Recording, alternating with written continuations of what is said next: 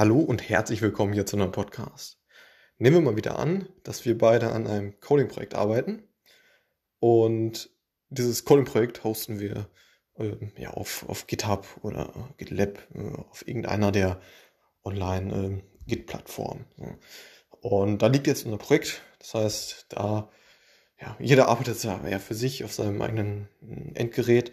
Und wir synken immer diesen Code nach oben, also in die Cloud quasi äh, zu Git und haben da immer dann die neueste Version drauf. Das heißt, jeder arbeitet stets ähm, ja, synchron und mit dem Code, der gerade relevant ist. So, und es gibt ein, ja, und, oder ähm, was gesagt, ähm, man möchte stets, dass dieser Code, der in diesem Repository landet, also dieser Single Point of Truth, ähm, dieser Code stets ja, einerseits aktuell ist, aber auch ja, von, der, von der Syntax her korrekt ist, von irgendwelchen anderen Standards, die wir jetzt festgelegt haben. Zum Beispiel möchten wir, dass ähm, jeder Commit so protokolliert ist, dass äh, die Ticketnummer dort immer reingeschrieben wurde in jeden Commit oder andere, andere Standards, die wir eben irgendwie festgelegt haben.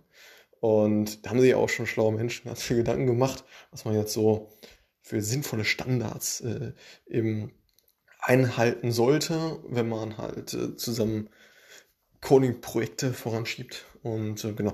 Und da gibt es eben ganz coole Möglichkeiten, um das quasi automatisiert zu prüfen. Das heißt, automatisiert zu prüfen, ob wir diesen, diese Standardzeit eingehalten haben. Das heißt, äh, und, und am besten, am besten fängt man da schon an, bevor man überhaupt den Commit gemacht hat. Ähm, geschweige denn den Push zum Repo. Das heißt, ich habe jetzt auf meinem Endgerät äh, irgendwie eine Änderung gemacht und dann, bevor ich das überhaupt committe, also bevor es überhaupt den Weg antritt in das Repository, also wo dieser ganze Code, also wo das Single Point of Truth ist, bevor das überhaupt stattfindet, möchte ich diesen Code einmal prüfen. Einmal auf alle Standards, die wir festgelegt haben. Und ähm, genau. Und das natürlich möglichst alles komplett automatisiert. Und da gibt es eben sogenannte Hooks. Und diese Git-Hooks, die, da, da können wir verschiedene ja, Themen eben einbauen. Also Themen einbauen wie ja, dass, dass der einmal über den, über den Code, über, über die Syntax geht, äh, dann irgendwie was verändert oder aufzeigt, äh, was, was dort noch nicht so passend ist. Ähm, das wäre so ein Linter. Äh, man kann auch andere, andere Themen noch reinbauen in diese, in diese Hooks, das als Vehikel quasi äh, fungiert, damit man eben diesen Code automatisiert prüft. Und das eben, so möchte man es meistens machen, dass man es, bevor man überhaupt diesen Code committet, also bevor der überhaupt den Weg antritt zum, ähm, zum Repository, wo ja der Code am besten sehr clean sein sollte. Äh, also bevor der Code das überhaupt antritt, diese Reise, möchte man den ganzen Code einmal checken. Und das kann man eben mit diesen Git-Hooks machen. Und genau, das kann man eben bei GitHub oder GitLab oder was auch immer man da nutzt, einstellen.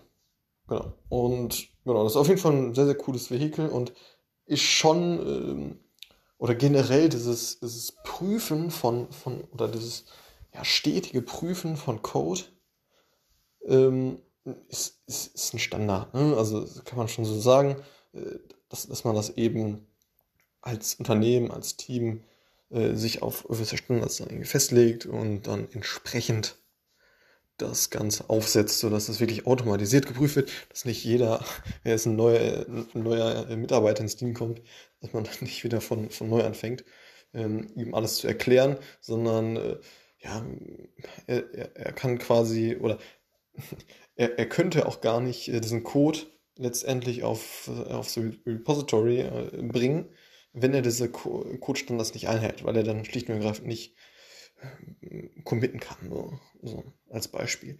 Und so, so, so ist es äh, ist eben so, dass, dass stets äh, dieser sehr aufgeräumte Code oder ja, eben der Code, äh, wo, worauf man sich auf diese Standards geeignet hat, eben auf dieser äh, ja, im Repository landet. Und das ist auf jeden Fall ein sehr cooler Weg, vor allen Dingen, als halt man es echt äh, ja, einmal, einmal aussetzen muss. Ähm, und dann, dann äh, kann man es natürlich immer weiter verbessern, immer weiter ändern. Aber grund, grundsätzlich ist das schon sehr, sehr cool automatisiert.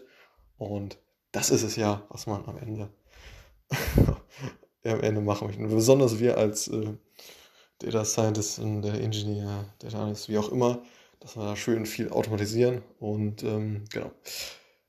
Auf jeden Fall extrem cooles Thema.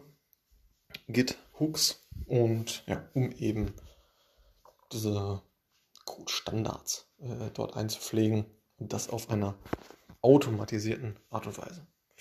Alles klar, bis zum nächsten Mal.